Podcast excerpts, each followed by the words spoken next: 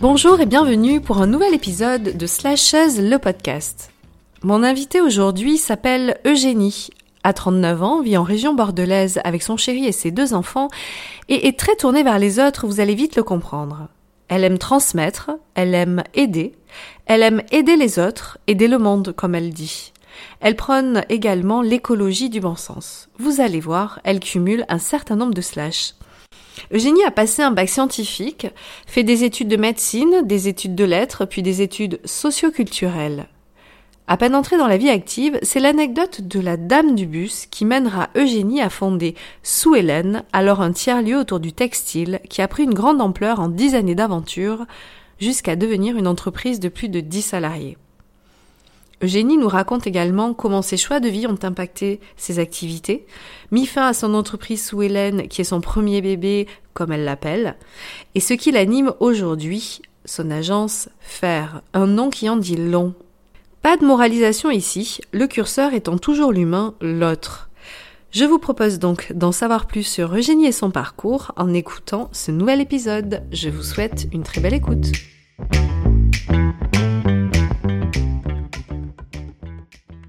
Bonjour Eugénie, je suis vraiment ravie de te recevoir ici au micro de Slashes le podcast. Je suis très contente que tu aies accepté de, venir ici aujourd'hui. Merci à toi de m'avoir invitée. Alors Eugénie, on va faire connaissance avec toi. Est-ce que tu peux te présenter s'il te plaît euh, comme tu le souhaites? Alors, je m'appelle Eugénie, j'ai 39 ans depuis pas longtemps, d'où l'hésitation. Je suis maman de deux enfants, Raphaël qui a bientôt 6 ans et Oscar 3 ans. Ça, c'est pour le côté plus perso. Et dans ma vie pro, je suis consultante, euh, formatrice pour des projets innovants socialement, écologiquement. Pour faire simple, parce que le sujet, c'est le slash. On va y venir. Alors, euh, Eugénie, est-ce que tu peux nous euh, parler de ton parcours euh, scolaire, professionnel et, nous éclairer un petit peu sur, sur ce que tu as fait et ce que tu fais? Alors j'ai un parcours scolaire assez alambiqué. J'ai une à la base un bac scientifique. Mhm, d'accord. Je me destinais à des études de médecine que j'ai entamées et très très vite, euh, j'ai arrêté euh, grâce au super conseil de mon médecin de famille qui m'a dit euh, surtout si tu veux avoir une vie dans la vie, arrête tout de suite. Donc j'ai fait six mois de médecine, j'ai bifurqué avec une volonté d'aller en psycho et mon dossier a été paumé par la fac, dont on taira le nom en région parisienne, pour atterrir en lettres, ce qui était le grand malheur de ma mère, puisque je n'avais jamais daigné ouvrir un livre de ma vie à ce moment-là. Et là, grosse découverte, euh, je me suis prise de passion pour, par tout ce qui m'était proposé en fait euh, dans ce cursus-là un peu alambiqué où je faisais des lettres modernes mais aussi euh, du jazz. D'accord. un truc complètement fou. J'ai travaillé sur les contes populaires, sur les figures féminines dans la littérature, enfin des trucs qui étaient une découverte. J'avais jamais rédigé une disserte de ma vie. J'ai fait de la brouillonologie travailler sur les brouillons d'écrivains. D'accord. Et la place du blanc dans l'écriture. Enfin, voilà, j'ai une petite passion euh, pour ça, sur comment tu poses les mots sur un papier. Et euh, les lettres, c'est bien, mais comment ça aboutit à un métier, c'était plus compliqué. Mm. Donc euh, très vite, je me suis orientée vers l'enseignement. Et donc en, suivant euh, des études pour ça, mais en même temps j'étais pionne euh, assistante d'éducation pour être plus euh, correcte. Correct. Et là je me suis rendu compte que c'était pas très créatif dans l'approche pédagogique des profs, c'était un peu tous les ans la même chose. Mhm. Et là je me suis dit non mais c'est pas c'est pas pour moi en fait il faut faire autre chose. Et donc je me suis orientée plus vers une filière culturelle socio-culturel. Mhm. Et j'ai fini mes études euh, sur Bordeaux. J'ai déménagé entre-temps pour euh, des raisons euh, de mec à l'époque. et j'ai un master d'ingénierie de projet socio-culturel et spécialisé sur les arts numériques. Et en parallèle de ça, j'ai fait de la recherche en sciences humaines en tant que chercheuse affiliée à la Maison des sciences de l'homme à Paris sur l'intégration des populations tziganes, dit gens du voyage, mais culture tzigane, voilà, pour un peu le, parcours, le parcours scolaire. D'accord, donc on, part sur des études scientifiques et un changement total en ouais, presque de la sociologie. On était à la frontière de la socio. Ouais. D'accord.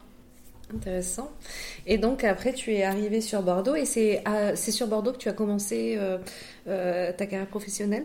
Oui. Alors euh, tout de suite, en même temps que mes études, j'ai eu la chance de faire un stage sur l'ingénierie de projet d'art numérique qui a abouti derrière sur un contrat. Donc j'ai pas eu le temps de me poser entre mes études et le boulot. Euh, et en même temps mon boulot de recherche euh, aussi. Donc j'ai enchaîné euh, directement en tant que ingénieur de projet culturel. Je trouve ça assez, assez pompeux comme titre, mais en tout cas je mettais en place des projets, beaucoup pour le compte de collectivités, pour à l'époque promouvoir la culture multimédia. Et j'ai fait ça pendant trois ans. Et à ce moment-là, j'ai choisi de bifurquer totalement parce que dans mon métier, il me manquait euh, le sens. En fait, j'avais l'impression de promouvoir de la culture geek pour des geeks, pour des gens qui étaient déjà qui étaient déjà dans le milieu. Voilà, qui étaient déjà aguerris mm. euh, et déjà acquis à la cause. Et, là, on est en quelle année Parce que euh, les médias, tout, tout, ce qui va être Enfin, tout, ce qui touche à ça, on, en était où là sur Là, on est dans les années 2000 à l'époque. Merci, oui, je, me sens vieille tout d'un coup. là, on est dans les années, euh, on a voisine les 2010 mhm. euh, à peu près. Euh, c'est en plein fin d'un gros financement de la part du ministère de la Culture qui finançait ce qu'on appelait les espaces culture multimédia. Et là, tous les acteurs en France se posent un peu la question de comment on va faire sans ces financements publics, en fait. D'accord. Et moi, j'arrive euh, dans ce contexte-là avec mon employeur qui me dit euh, on va structurer un réseau national, tu vas t'en occuper. Euh, grosse pression, challenge de dingue au départ pour moi qui n'avais même pas fini mes études. Et donc, je m'engage là-dedans pleinement.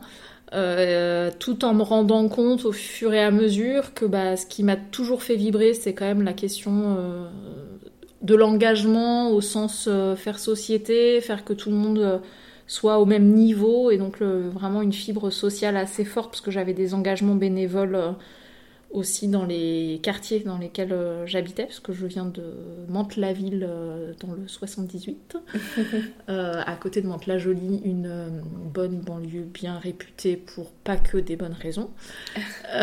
Et, et, du coup, ouais, à ce moment-là, je me rends compte qu'il manque un truc en fait professionnellement, et donc je décide d'arrêter. D'accord trouver une dimension plus sociale, en fait, aussi. Exactement. Mm. Et pour trouver une dimension sociale, et le que j'ai trouvé assez rapidement par euh, la petite anecdote, euh, c'est la dame du bus, euh, qui est quelqu'un d'important pour moi, qui est une personne, en fait, qui, que je ne connais pas, qui était dans... On appellera la dame du la bus. dame du bus. en fait, je travaillais, donc j'habitais Bordeaux à l'époque, je travaillais à Saint-Médard-en-Jalles. Et je prenais le bus pour aller bosser et je tricotais moi, quand j'avais 26 ans, des trucs de la, mamie de 26 ans qui tricote dans le bus. Et euh, j'ai une dame qui m'a interpellée à ce moment-là pour me demander euh, ce que je faisais.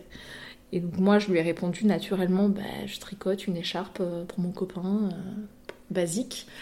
Et elle a eu un retour assez dévalorisant pour moi en me disant un truc du genre, mais c'est pas de votre âge, vous vous en rendez compte et je savais que j'étais un peu ovni déjà parce que j'avais une machine à coudre chez moi. On était en plein dans l'époque où euh, il y avait beaucoup de blogs à l'époque euh, qui se montaient sur le mhm. sujet de la couture, etc.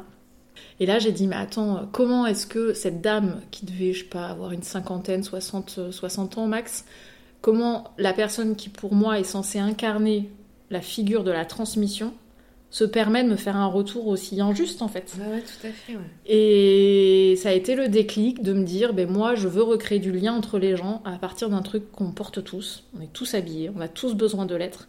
Et comment à partir de là tu recrées du lien et du sens. Et à ce moment-là, un truc émerge après un petit séjour euh, à Berlin je visite un lieu hyper inspirant pour moi et je décide. Berlin À Berlin, Mhm. ouais. Je ne me rappelle plus du, du nom précisément, s'il n'existe plus. Et je décide de monter ce qui aujourd'hui on appellerait ça un tiers-lieu, mais euh, à l'époque on parlait pas de tiers-lieu, de monter un tiers-lieu autour du textile qui s'est appelé par, euh, par le futur Swellen Mhm. projet que j'ai fondé, que j'ai dirigé pendant 10 ans. Alors deux ans de montage, 10 ans euh, vraiment de, de projets concrets. Un truc qui est devenu une grosse machine euh, avec plein de gens salariés euh, derrière. Entre-temps, j'ai eu mes deux enfants. Alors, juste pour, euh, re- revenir juste 5 minutes sur, sur. Swellen, au début, c'était une mercerie aussi. Pas que. C'était, au départ, c'était en plein centre-ville de Bordeaux, Oui, cours de l'Argonne, l'Argonne. c'est Ouais. ça. Euh, Il y avait une mercerie de seconde main, il y avait un, alors ce qu'on appelait euh, assez trivialement à l'époque un café couture. Mhm.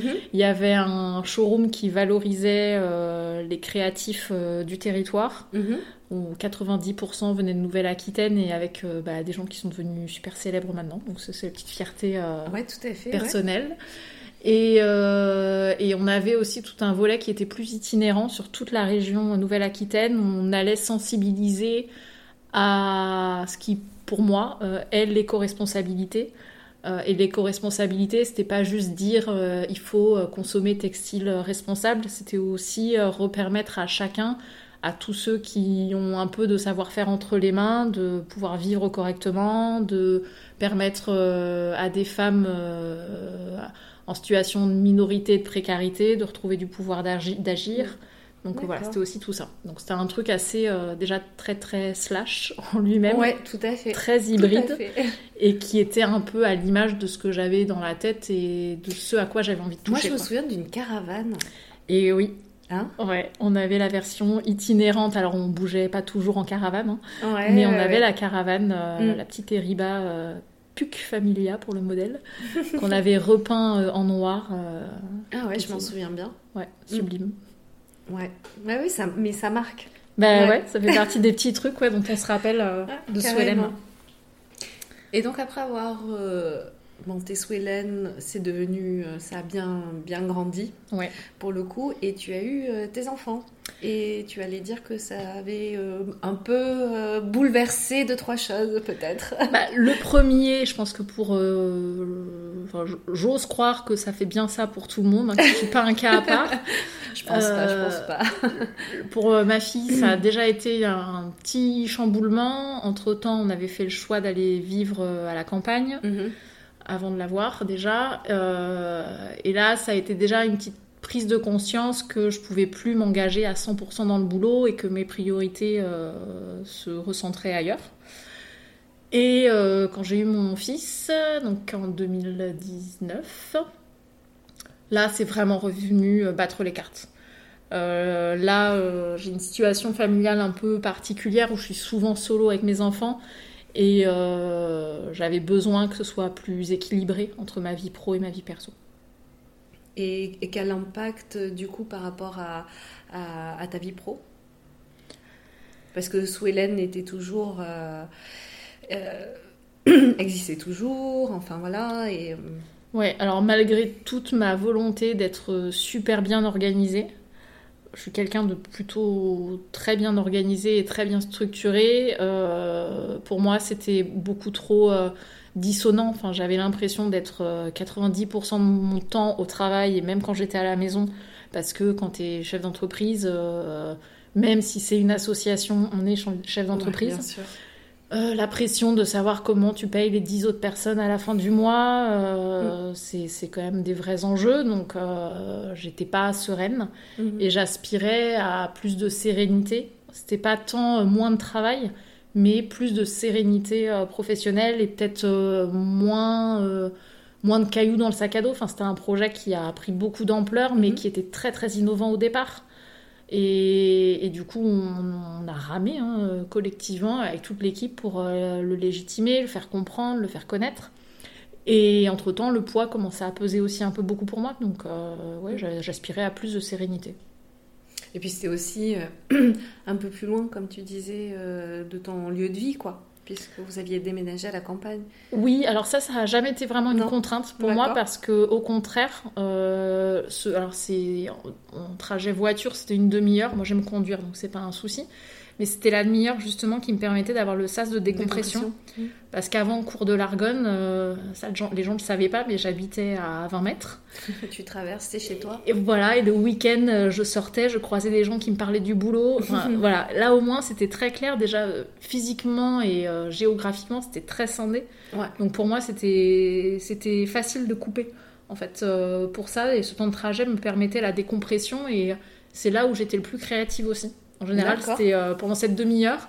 Cette demi-heure de trajet, des fois, durait 45 minutes parce que je ah bah m'arrêtais trois fois pour m'arrêter. ah non, je, pensais par rapport aux embouteillages. Non, non. Ah non, ah non pour noter. Pour noter pour m'enregistrer. tu vois ce qu'on fait là. Je prenais mon téléphone et je m'enregistrais des mémos que j'écoutais la moitié du temps après. Mais euh, il fallait que j'accouche des idées en fait que j'avais pendant mm. ce laps de temps là. Ouais. Ah, en même temps, ce, moment-là, c'était vraiment pour toi, rien que pour toi, quoi. Exactement. C'est. Euh, c'était pas et le travail, c'était pas la maison, c'était vraiment l'entre-deux où là le cerveau euh, se pose. Ouais, il sait que dans une demi-heure, il pense à toute autre chose. Exactement. D'accord, très bien. Et du coup, à quel moment tu remets en question, euh, sous Hélène, à, l'arrivée, à la naissance de, ton fils euh, euh, Parce que là, tu disais, tu commençais à avoir une prise de, conscience. Ouais, j'avais déjà remis en question, non pas le projet dans sa totalité, mais l'organisation. Donc, j'avais déjà travaillé à ce que ça fonctionne différemment. et là, à l'arrivée d'Oscar, je, je, me dis non, en fait, enfin, je ça me va pas. Enfin, je, je pose pas les mots concrètement, je dis pas encore je veux arrêter, mais je dis là ça va pas, il faut changer quelque chose. Euh, à ce moment-là, tu, as pu t'arrêter euh, pour euh, en congé mat ou physiquement, oui, mentalement, enfin physiquement au sens prendre la distance et ne pas être sur mon lieu de travail, oui. Mais en fait, je travaille à distance. Et ça, il y a un petit truc. Euh, un peu vicieux. Un peu vicieux et, très très parlant, c'est qu'en fait, j'ai fait mes deux enfants euh, après terme. Et pour Oscar, euh, tout le monde me disait qu'il allait naître super en avance parce que c'était un gros bébé, etc. Et ça n'arrivait pas. Donc j'ai continué à bosser jusqu'à deux semaines avant l'accouchement prévu. Et ça venait toujours pas. Et jusqu'au dernier jour, je gérais des situations hyper compliquées de tension. Et là, gros craquage je me mets à pleurer ce, ce jour-là, c'était le 1er avril 2019, euh, je m'en rappelle. Je me mets à lâcher tout ce que j'ai au fond de moi, et bizarrement, deux heures après, ça y est, poche rompue, euh, et là c'était le moment. Ah et là je pense que mon corps attendait en fait euh, que je lâche prise pour, passer à autre chose. Donc voilà, c'est le, c'est le petit truc qui m'a marqué et qui m'a fait, je pense que ça a été un peu le déclic à ce moment-là où je me suis dit non mais en fait tu peux pas tu peux pas être 100% tout le temps au travail en permanence. Enfin là il faut vraiment rééquilibrer les choses. Et très peu de temps après la naissance d'Oscar je décide de me faire accompagner et de prendre une coach en développement personnel euh, que je recommande à tout le monde. Euh, je donnerai le, lien entre les mots le sens euh, qui a une approche du coaching assez particulière et, et qui travaille beaucoup sur les profils de personnalité, la process com, et qui, moi, euh, m'a beaucoup aidé en fait pour aller de l'avant. D'accord, donc c'est une coach qui, euh, qui était faite pour, euh, pour. Enfin voilà, qui t'allait très bien et qui t'a beaucoup aidé. Qui m'a beaucoup aidé, moi, à, faire cette transition et à accepter de lâcher, en fait, ce qui pour moi était mon premier bébé, cette aventure entrepreneuriale. Donc, un gros bébé. Un gros bébé avec bah, 10 personnes salariées, donc il fallait mm. pas faire les choses n'importe comment non plus et personne ne voulait reprendre. Donc, euh, on, a, fait le choix d'arrêter cette aventure-là. Et euh, est-ce que c'est un souci pour toi de déléguer? Ça l'a été. Ça l'a été. Est-ce que ça l'est toujours? Non, parce que je sais que c'est un trait de personnalité. D'accord. Euh, du coup, j'ai étudié ça, donc j'ai mhm. réussi à poser les mots et je sais quand je vais trop loin sur la question de la délégation ou de la non-délégation. Ouais. Ah oui, parce qu'il peut y avoir, enfin, ça peut être. Euh, et maintenant, j'arrive à, je l'identifie grâce au coaching. D'accord. J'arrive à poser mes propres curseurs et à savoir euh, quand je suis en train de dépasser mes propres limites. Mm. Donc. Euh, Tellement important ça. C'est super important. Enfin, je recommande. On n'est pas dans une culture. Euh, dans enfin, notre culture française, on ne nous apprend pas à nous connaître nous-mêmes. Mm. Et on devrait avoir des, des cours en développement personnel depuis tout petit, en fait, parce que. Oui, on a l'impression que c'est une mode là depuis ces, quelques dernières années, mais au-delà d'être une mode. euh, Bah, de se connaître soi et savoir. Quand même fondamental. euh, ouais, savoir quelles sont ses capacités, quelles sont ses limites, limite. euh, quels sont ses modes de fonctionnement, euh, comprendre pourquoi tu es plus à l'aise à trois personnes euh, plutôt qu'un dîner où il y a 40 personnes. Enfin, ça, moi, c'est maintenant, j'ai les... je sais. Mhm. en fait, euh, où j'en suis dans ma vie, parce que c'est, enfin, le- la process com, par exemple, pour cet outil-là, c'est pas un truc qui te définit, mais en tout cas qui te donne des outils pour comprendre ton fonctionnement. Et, euh, et ça, c'est une richesse incroyable parce que du coup, j'identifie mieux maintenant quand je suis en zone de stress, même si c'est des petits stress euh, très très légers. Ouais, ouais. Et je sais, alors si je m'écoute, parce que du coup tu apprends à t'écouter, mais si tu t'écoutes un petit peu, tu te dis, bon, au moins tu as le petit warning, tu es en capacité Mhm. de voir le petit warning euh, qui arrive. Quoi. D'accord, et donc avec elle, tu entames une. Avec ta coach, tu entames une transition. Euh, Est-ce que tu sais euh, à ce moment-là vers quoi?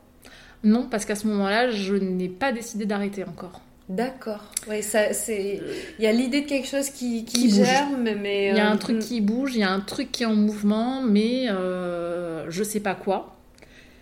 Et quand tu es à une- un endroit euh, de direction comme euh, c'était le cas pour moi, euh, j'avais personne qui me disait moi euh, si je faisais bien mon travail. euh, j'avais pas ce retour en fait un Mhm. peu d'évaluation qui faisait que j'étais un peu perdue sur euh, bah, ce que je valais, euh, Mhm. ce que je savais ou pas faire. euh, et du coup, c'est aussi euh, c'était un peu un des sujets qu'on travaillait ensemble en fait que de faire presque un bilan de compétences. En fait, Ouais, c'était presque fait, ça, ouais. même si c'est pas vraiment ce qu'on a fait mais euh, pour aussi bah, reprendre confiance en soi, en fait, Mhm. tout simplement.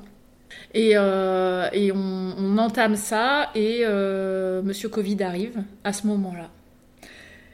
Et là, lui, il s'est invité partout, lui. il s'est invité partout. Et, et en fait, bizarrement, pour moi, il est arrivé pile au bon moment. Mm. Il est arrivé au moment où j'avais besoin de prendre de la distance physique par rapport au boulot et prendre de la distance mentale parce que la nature de nos activités fait qu'on a tout arrêté à ce moment-là. Bien sûr. Ah bah lui, il est... c'est un invité qui s'est imposé, quoi. hein, qui, a... Voilà, exactement. qui a dicté sa loi, même. C'est ça. Et là, euh, bah là, ressourcement euh, total en fait. Enfin, euh, j'étais à la campagne, environnement quand même privilégié, euh, avec euh, bon mes deux enfants. Ça, c'était pas forcément la meilleure nouvelle euh, en, en soi, même si j'ai énormément profité d'eux aussi. Mon conjoint, du coup, bah pareil, lui activité à zéro. Donc en fait, on s'est retrouvés dans une espèce de bulle entre nous pour euh, bah, justement euh, réfléchir. Enfin, ça m'a laissé moi l'espace-temps en fait de la réflexion. Ouais. Et à ce moment-là, je prends la décision. Je me dis bah non mais en fait, euh, si ça va pas, faut pas, faut pas remuer le couteau dans la plaie. Faut juste arrêter en fait et accepter qu'il faut passer à autre chose. Donc euh, voilà, ça, ça s'est pas fait aussi simplement que ça. Oui, bien sûr. Mais le je- cheminement, ouais. mais, mais le, le cheminement, finalement, a été quand même assez rapide, non?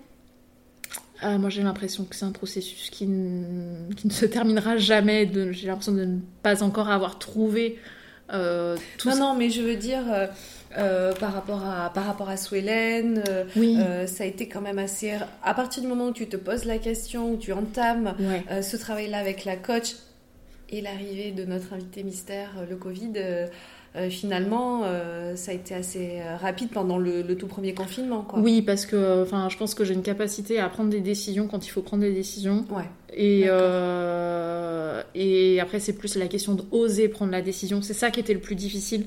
Parce qu'entre le moment où tu te dis j'arrête et le moment de il faut que je le communique aux autres, il faut que tu as quand même des gens derrière, donc Ouais, euh, tu bien fasses sûr. pas n'importe comment.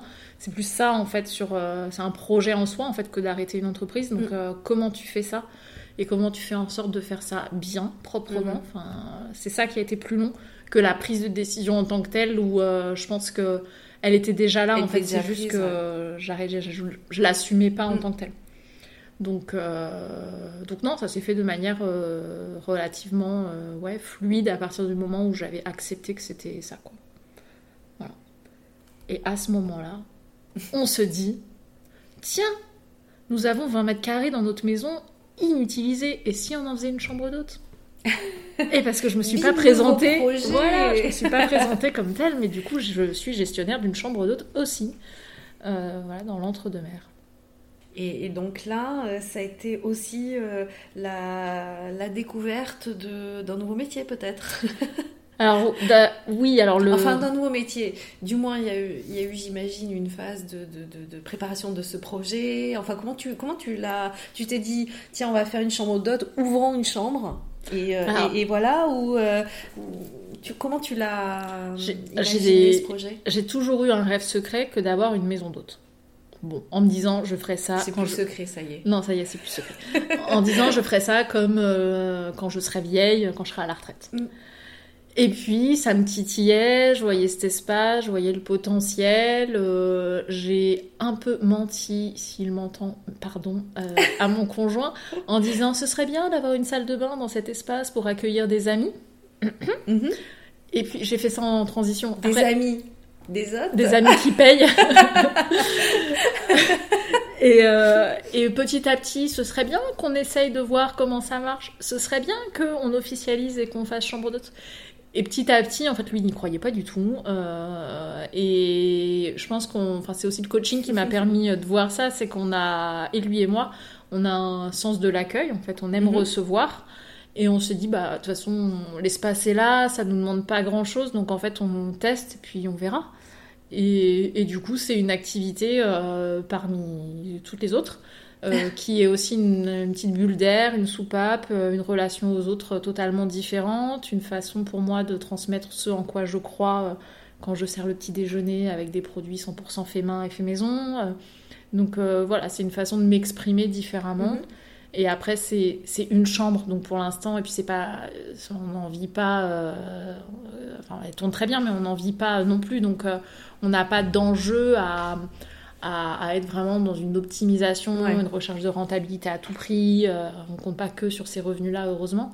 Mais euh, du coup, voilà, on le fait euh, en mode plaisir et euh, pas à contrainte. Enfin, voilà. Ouais, c'est aussi euh, le projet, euh, ouais, le projet plaisir, quoi.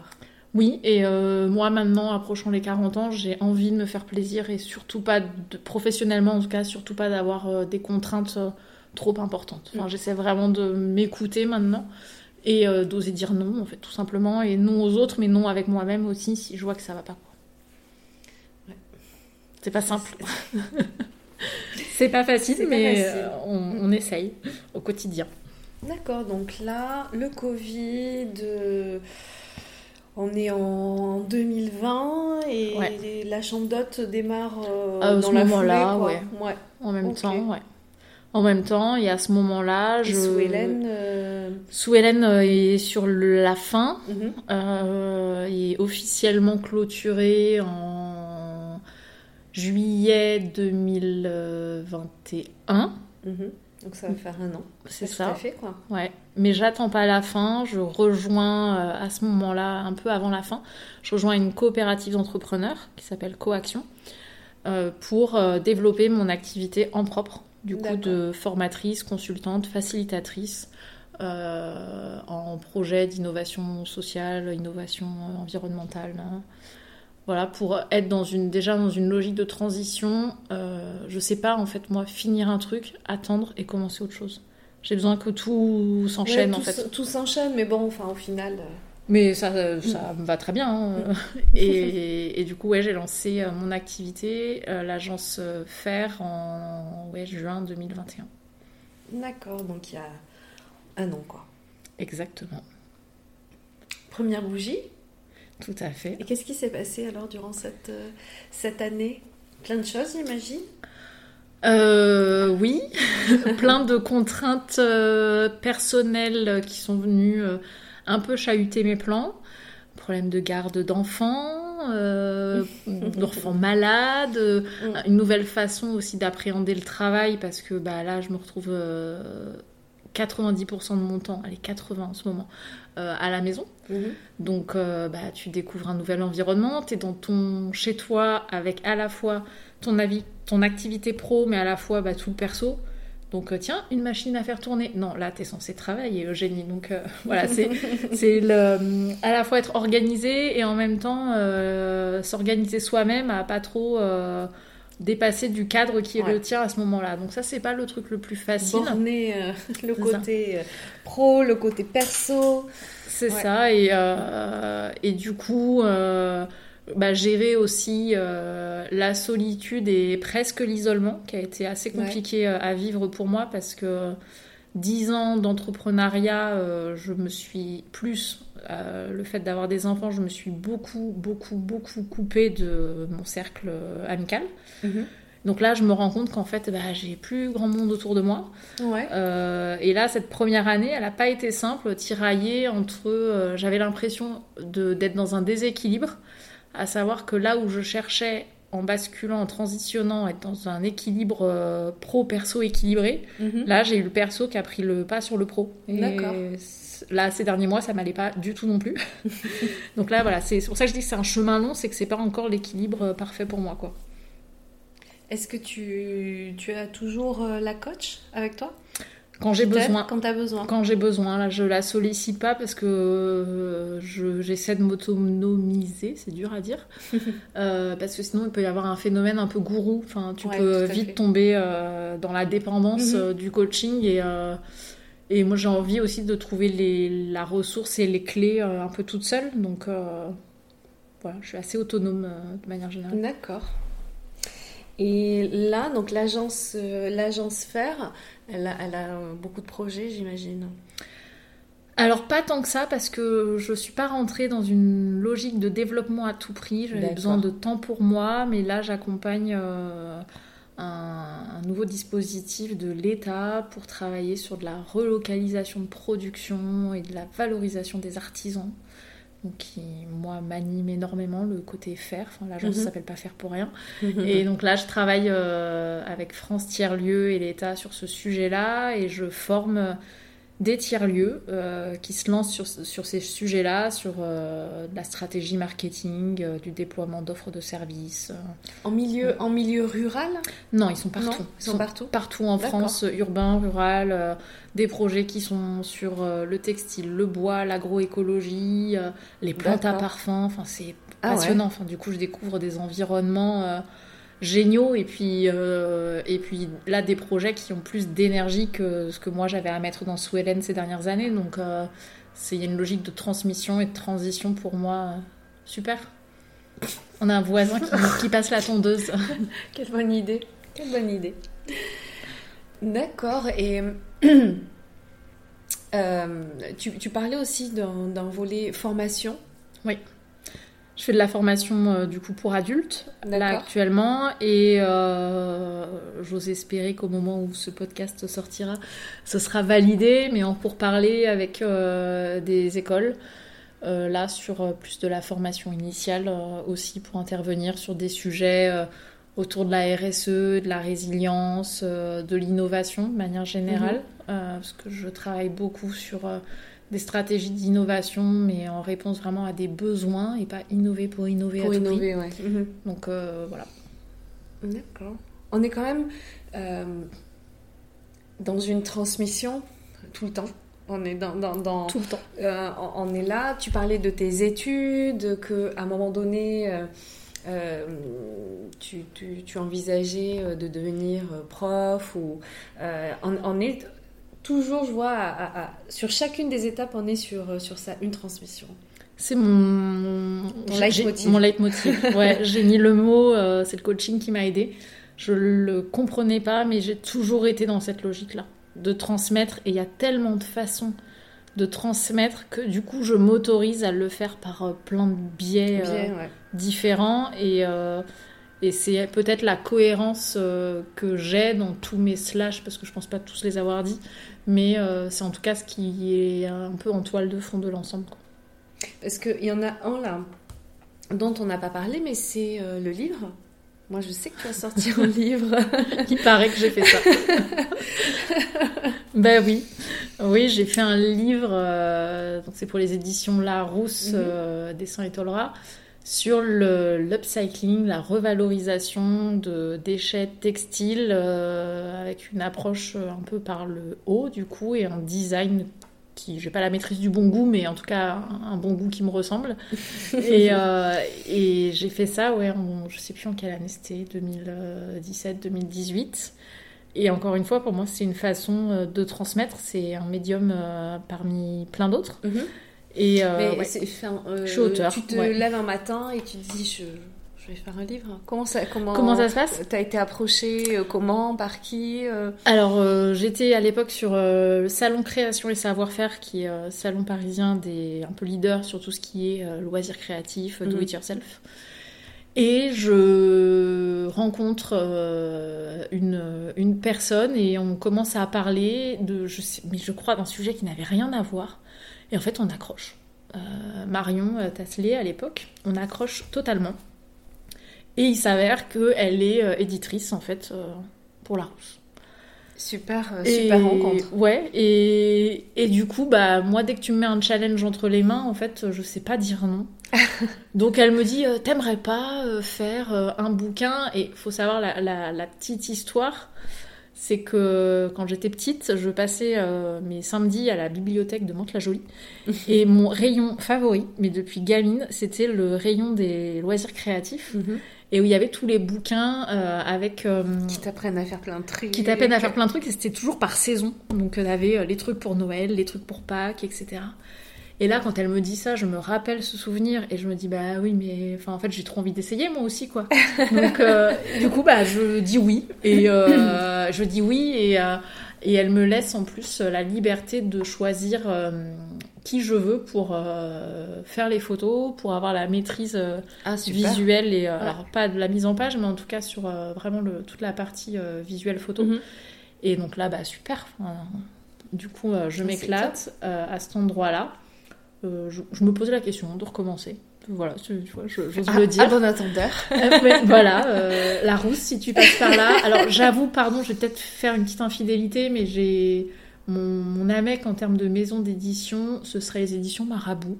D'accord. Euh, voilà. On lance un appel à témoins. C'est ça. Donc, donc ouais, non. C'est long, un livre? Euh, le processus de, de, euh, enfin voilà, à partir du moment où tu imagines les choses, au moment où tu l'as entre les mains, il se passe, il se passe beaucoup de temps. Alors, euh, entre le moment où tu imagines les choses et où le moment où tu dois rendre ta copie, c'est court. Et après, c'est long. 4, 4 à 6 mois, euh, Ouais. sachant qu'on est sur du DIY, euh, penser le contenu. Entre le moment où tu dis, tiens, on pourrait faire ça, et le moment où tu prototypes le truc, et, Et là oui. tu te rends compte que ça marche pas, en fait, ce que tu avais vendu. Donc tu après, il faut quand même le mettre en œuvre, faire les photos de chaque étape. euh, Ouais. 4-6 mois, et après le temps euh, vraiment de, euh, de l'impression et tout, un an après c'est sorti. D'accord. Non, c'est assez rapide euh, au final.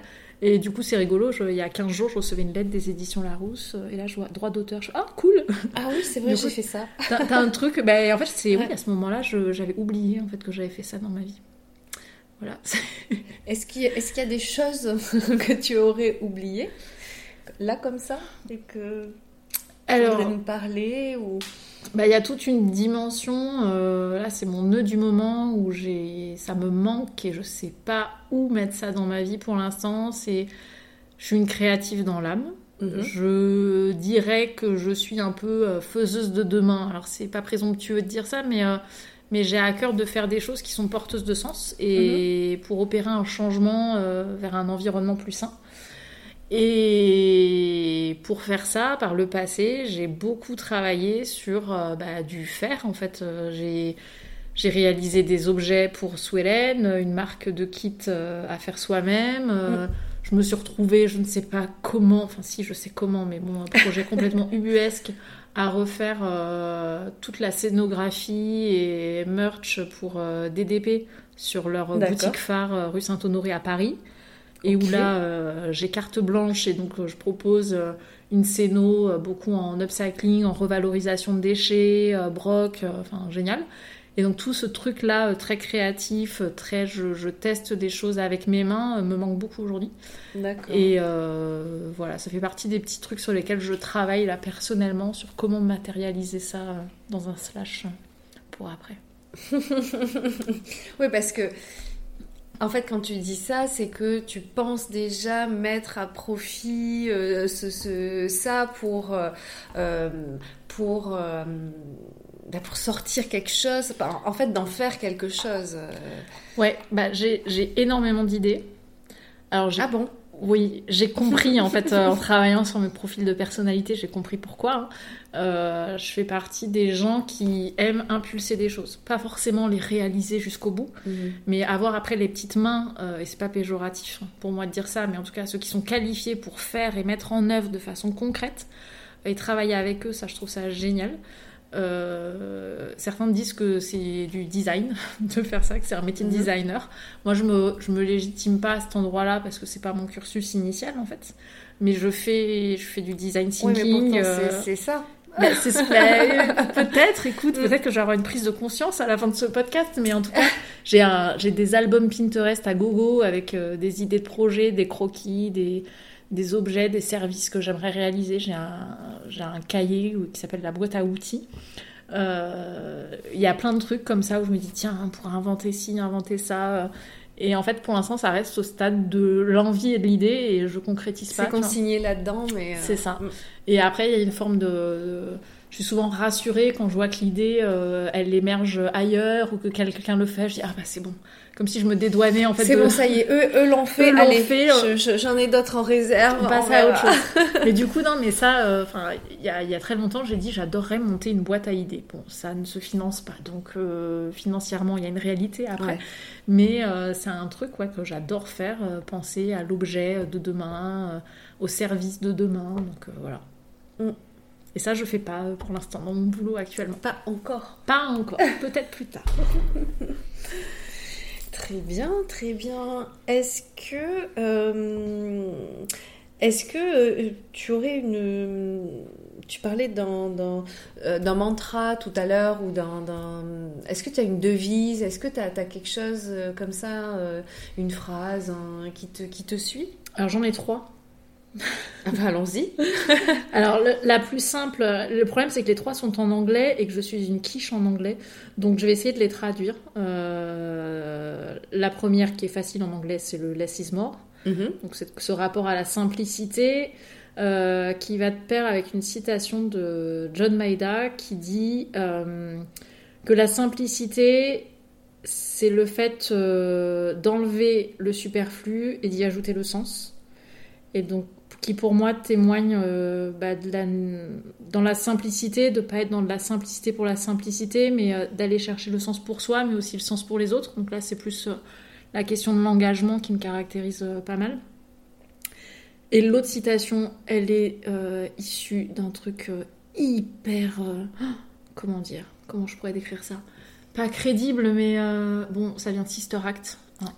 La référence Ah bah, ultime. chacun ses références, mais par contre, euh, Et chanson de Laurie Neal, attention, si tu veux devenir quelqu'un, si tu veux aller quelque part, euh, en gros, euh, lève-toi et vas-y quoi. mhm. Et voilà, ce côté, euh, n'attends pas des autres que les choses arrivent, mais Ouais, ouais, fais-le par toi-même. Enfin, ose, bouge- bouge-toi, ose entreprendre pour toi, Mhm. bouge-toi, vas-y quoi. D'accord. Voilà. Est-ce que tu pourrais te... Comment tu pourrais te définir? Avec quel slash tu, tu te définirais, toi? Alors, on a combien de slash autorisés, madame? À Créative. l'infini. Créative. Mhm. Euh, et j'ai toujours dit que même quand tu fais de la gestion économique et financière, tu peux être créatif là-dedans. Faiseuse du monde de demain. Gestion économique et financière. Finan- Une gestion financière euh, et, être créatif. Ben écoute, euh, Ouais, ben je. c'est un petit challenge pour, euh, pour tous les, les, euh, pour tous ceux qui travaillent dans la finance. là, Alors mais- moi, alors je monte là une formation euh, gestion économique et financière pour les nuls, et je peux t'assurer qu'on peut vraiment s'éclater. Trop je- cool. Mais ouais, là, tous les entrepreneurs qui ont besoin de comprendre, je suis là. Parce que ça, c'est pas le côté le plus fun hein, pour, euh, Pour la majorité pour la des gens. majorité. Mais en fait, quand tu comprends que l'argent n'est qu'un moyen et pas une finalité, et ben en fait, euh, c'est bon. Ça débloque pas mal de trucs. Ça débloque pas mal de trucs et tu peux voir que tu peux vraiment t'amuser, euh, t'amuser avec ça parce que le chiffre, c'est un instrument en fait. Donc euh, C'est comme de ça, la musique. Ça, c'est la scientifique qui parle, c'est le côté scientifique qui Ouais, parle. mais c'est là, tu vois, c'est toute la complexité pour moi d'assumer une posture un peu de designer euh, parce que il y a un côté un peu plus créatif foufou dans la vision que j'en ai et moi je suis quelqu'un de relativement vraiment assez cartésienne euh, et manichéenne, tu vois, s'il n'y a pas de... Je laisse peu de place à l'entre-deux en fait Mhm. et, euh, et du coup j'ai besoin que ce soit rationnel en fait à chaque fois. Et, euh, et du coup, je suis sans cesse tiraillée entre l'envie de d'oser aller vers un truc un peu fou et que je fais en fait quand je pense des nouvelles idées. Mais bien sûr. Mais en même temps, il faut que ça se raccroche à du concret. Mhm. Donc il y a ce truc là qui tire à chaque fois. Mais maintenant, je, déjà, j'ose le, le dire, donc je le comprends. Euh, donc euh, oui, pardon, créative, Ouais. faiseuse du monde de demain, Mhm. formatrice, même solo la- une bonne partie du Mhm. temps, consultante, gestionnaire chambre d'hôte, bah, auteur, du coup, Mm. parce qu'on en a parlé. Et euh, trois petits points, parce que, parce que j'ai pas To envie de me continue. Yes. non, mais c'est c'est bah, déjà euh, déjà bien. Ouais. J'ai pas compté à combien de slash on en est, mais on est je sais déjà plus, pas six, mal quoi. euh, ah non, c'est pas mal. Mais il y a un fil conducteur, Exactement. la transmission. Exactement. Ah ouais, ouais, la transmission, euh, c'est marrant parce que parfois, euh, quand on raconte son parcours, euh, qu'on parle de ses études, ou même, voilà, la première idée souvent qu'on trouve tellement éloignée de ce qu'on fait ou de, ce qu'on peut être aujourd'hui, mais il y a quand même, euh, il y a quand même, euh, euh, il y a quand même, on retrouve quand même un fil rouge. même si effectivement ton rêve, enfin ton rêve premier, ta volonté première, on va dire, le métier, euh, et qu'est-ce que tu feras plus tard quand tu seras grande, c'est, c'est, c'est pas ce que tu fais aujourd'hui, mais euh, mais il y a quand même un lien euh, qui est hyper fort. Quoi. Moi, ce serait, enfin, si je devais résumer tous mes slash, ce serait transmettre en aidant les autres et en aidant le monde. Voilà. C'est euh, c'est pas transmettre pour Alors là, transmettre. on est sur trois slash, ça peut paraître court, mais euh, ils englobent tellement tout, ils sont tellement tellement porteurs de sens là chacun. Ben, Mm. pour, pour moi, c'est ça, et je mets derrière en fait des personnes, euh, des personnes qui pour moi, et je pense notamment à mon cercle familial, hein, euh, ma grand-mère euh, et mon grand-père, euh, où j'ai eu la chance de grandir. Euh, les étés, en fait, j'allais au, au Portugal passer euh, les deux mois euh, chez eux, et dans un Portugal très très rural, Mhm. il n'y avait pas de machine à laver. à l'époque, on labourait les champs encore à la main, on lavait le linge dans le ruisseau. Et j'ai connu en fait ce qui était la question de l'autonomie, de la coopération, parce que euh, les paysans s'aidaient entre eux. Ouais, c'est ça, de l'entraide. de l'entraide, ouais. euh, du partage. l'espèce de, enfin l'espèce non, ce que moi j'appelle l'écologie du bon sens.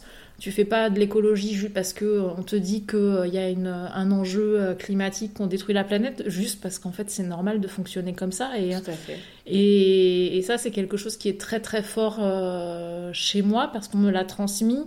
Euh, J'ai une maman, euh, je dis souvent MacGyver, qui m'a appris qu'en fait tu jettes pas parce que tout peut toujours servir et qui pareil m'a transmis des valeurs euh, d'écologie mais euh, sans assumer euh, parce qu'à l'époque euh, c'était pas le sujet mais euh, Ouais, pour- sans- pour- le juste parce que c'est normal en fait Mais juste parce que. c'est voilà. du bon sens C'est du, bon sens. L'écologie du bon sens. Je retiens le. le... Ben, c'est ce que je fais Mm. moi à travers l'agence. Donc c'est faire euh, FAIR pour la responsabilité point E. Et donc c'est à la fois le côté euh, les mains et euh, faire responsable. Et la maison, la chambre d'hôte, c'est la maison faire. Et parce que c'est aussi ça, quand tu viens dormir à la maison, tu dors dans une chambre où euh, c'est que du mobilier euh, revalorisé, des choses qui ont été faites à, à la main, euh, soit par moi, soit par des artisans que je sélectionne parce que au-delà de, des artisans, c'est les gens, en fait, c'est l'humain que je connais et que j'ai rencontré. Enfin, moi, j'ai besoin de rencontrer les gens pour acheter. Enfin, c'est paraît bizarre, mais, euh, mais euh, voilà, pas juste parce que c'est le truc du moment euh, sur Insta. Euh, et, et du coup, bah voilà, le petit-déj, euh, c'est 100% fait maison, euh, c'est de la confiture et de la gelée avec le lilas du jardin, parce que oui, tu peux faire de la gelée Mm. avec le lilas de ton jardin, mais euh, pour aussi dire, bah en fait, regarde ce que tu as autour de toi, parce qu'en fait, on a juste oublié de regarder, on, Tout à fait. on nous fait regarder les réseaux sociaux sur des trucs. Euh, qui sont pas la vraie vie et on en oublie juste ce que tu as juste sous ton nez. Donc euh, c'est ça aussi euh, moi que je fais dans la proposition euh, à travers la maison. Donc et voilà, et tout ça fait sens. C'est une façon pour moi de, de transmettre et de un peu rendre hommage aussi bah, à mes aïeuls et à ce qui m'a été transmis. Et tes enfants, même s'ils sont, euh, même s'ils sont jeunes, on, a dit 3 euh, et, 6 ans, mais euh, ils ont quel regard sur ça En fait, pour eux, j'imagine que, que, que c'est tellement naturel et normal de, de, faire des choses, de, de, avant de se dire on va acheter telle chose, peut-être se dire bah voilà, on a tout ce qu'il faut pour le fabriquer, faisons-le quoi.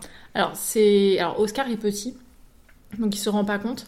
Alors Raphaël, elle a, alors il y a les deux il y a l'ancrage et en même temps il y a le côté euh, possession euh, où elle a besoin de posséder en fait presque pour euh, que ça existe et pour elle-même exister. Mais par contre, bah, l'autre jour, je rentre de la maison, elle s'était fait avec une petite copine une cabane avec trois bouts de bois. Et au-dessus, elle me dit Maman, regarde, j'ai été chercher le rouleau de papier toilette, donc le, le truc en carton là, mhm. qui reste. j'ai colorié dessus et en fait, je l'ai posé au-dessus, ça fait la cheminée. T'as vu, j'ai recyclé. Et là, je dis C'est bon, elle a compris. Elle a compris en fait. Elle a, voilà, elle a, elle a, elle a créé, elle a inventé par elle-même, elle a trouvé la solution euh, à son besoin et en allant chercher ce qu'elle avait autour d'elle. Je dis, bah, c'est bon, c'est gagné. Ouais, exact. La transmission est ok. C'est ça. Et du coup, elle m'aide aussi à faire les petits déj pour les clients, à préparer les brioches. Trop bien. Et c'est aussi une façon bah, de transmettre auprès de mes enfants ce mm. en quoi je crois et ce en quoi on croit aussi avec le papa. Mm. Ouais, les valeurs. C'est ça. Écoute, c'est vraiment euh, tout à votre honneur. Hein, en tout oui, on n'est pas exemplaire. Hein. non, non, mais non, mais alors euh, si on l'était tous, euh, on crie sur nos enfants aussi. L'éducation bienveillante, on a la théorie, mais en pratique, c'est plus, plus, compliqué à mettre en œuvre. Doit faire ses preuves. c'est ça. Il faut, aussi démystifier un peu les choses. Hein. Oui, oui, bien sûr, mais mais Enfin, c'est, euh, on, on sent pas du tout ça euh, en toi. Hein. Euh, c'est, on, sent justement tout ce côté hyper important que qu'on t'a qu'on t'a transmis et qui est qui, qui, prend beaucoup de place dans ta vie aujourd'hui et que tu t'attelles à transmettre aux autres et aux membres de ta famille. Et, et, voilà, sans euh, pour autant faire de la persécution ou je ne sais quoi. non, et puis là-dessus, moi j'ai un discours, euh, je veux pas tomber dans la moralisation, dans le, dans le truc de dire euh, c'est comme ça qu'il faut faire et pas autrement. et ça, c'est une vigilance que j'ai toujours eue auprès de Sue Hélène parce qu'on travaillait avec des publics vraiment fragiles. d'essayer de permettre à chacun de faire comme il peut, comme il veut, de respecter aussi les cultures de chacun. Et en fait à partir du moment où ton curseur c'est l'autre et c'est l'humain ben en fait tu oui tu tombes pas dans la moralisation mais euh, l'idée c'est d'accompagner en fait les autres vers un changement et euh, sans jugement et euh, et que chacun puisse faire à la, hauteur des moyens qu'il a. Et des moyens c'est pas que financier hein, c'est aussi bah, des capacités diverses et variées. Si t'as deux mains gauches et que tu peux pas faire par toi-même et ben c'est pas grave tu fais autrement en mm. fait et euh, accepter, oui, la différence euh, et vraiment pas moraliser. Ça, c'est une posture que j'aime vraiment pas. Quoi. Bah écoute, le message est passé en tout cas. Ben, j'espère. Alors dis-moi, on va passer au portrait chinois. Oh, oui. Donc euh, le portrait chinois, ça va être une série donc, de questions si tu étais. Et à chaque fois, il faudra répondre par une et une seule réponse. Après, libre à toi de nous expliquer pourquoi euh, tu réponds euh, ça à telle ou telle chose, mais euh, c'est qu'une chose, qu'une seule réponse. Ok. Alors, Eugénie, si tu étais un animal? Un chat. Pour l'autonomie et espèce de force tranquille. Si tu étais une couleur? Le noir. Passe partout. Facile, simple. Ça s'associe avec tout. Un film? Ah. Mélancolia de Lars von Trier. Mhm. Pour le climat, le, euh, ce, alors à la fois ce sujet de la mélancolie, moi qui est un état qui me parle beaucoup, et euh, le, climat de ce film qui est juste sublime, le clair-obscur, le, les percées de lumière dans l'ombre et dans la pénombre. Enfin, je, je trouve qu'il se dégage une atmosphère de ce film qui, moi, en tout cas, me parle beaucoup. Si tu étais une chanson ça va dans la même lignée. Blackbird des Beatles. Et pareil pour euh, ce côté lumière dans les ténèbres. Si tu étais un plat, un et un seul, on a dit. Oui, un et un seul. Et, et c'était difficile de choisir, mais je me suis dit, qu'est-ce que tu voudrais manger toute ta vie si tu n'avais que ça? Et c'est pas bon pour la santé, mais qu'est-ce que c'est bon? C'est un plateau de fromage. si tu étais un personnage célèbre Coluche. Coluche parce que euh, euh, le, fait de, comme ça d'avoir eu cette capacité, enfin je suis assez admirative des gens qui ont de la visibilité, qui ont un pouvoir hein, euh, entre les mains et qui décident de le mettre au service des autres. Ça, m'apparaît être une bonne personne voilà. qui, qui, regroupe tout ce que tu dis. si tu étais une saison Le printemps parce que c'est le renouveau, ça éclot, la surprise de voir ce qui pousse ou ce qui pousse pas, et, euh, et que ça sent bon, il commence à faire chaud. On sent tout l'engouement. si tu étais une fleur, alors une fleur ou une plante? Euh, Les œillets. Euh, ah ouais Ouais, que j'ai redécouvert il y a pas longtemps. Mm. parce que c'était la fleur préférée de ma grand-mère. De la mienne aussi et mm. qui a une espèce d'odeur que j'aime pas, en fait, bizarrement, qui, qui a un espèce de truc poivré qui pique le nez, mais qui te laisse pas indifférent. Bah, dont tu te souviens, en tout cas. Exactement. Donc, euh, voilà. Et si tu étais une ville?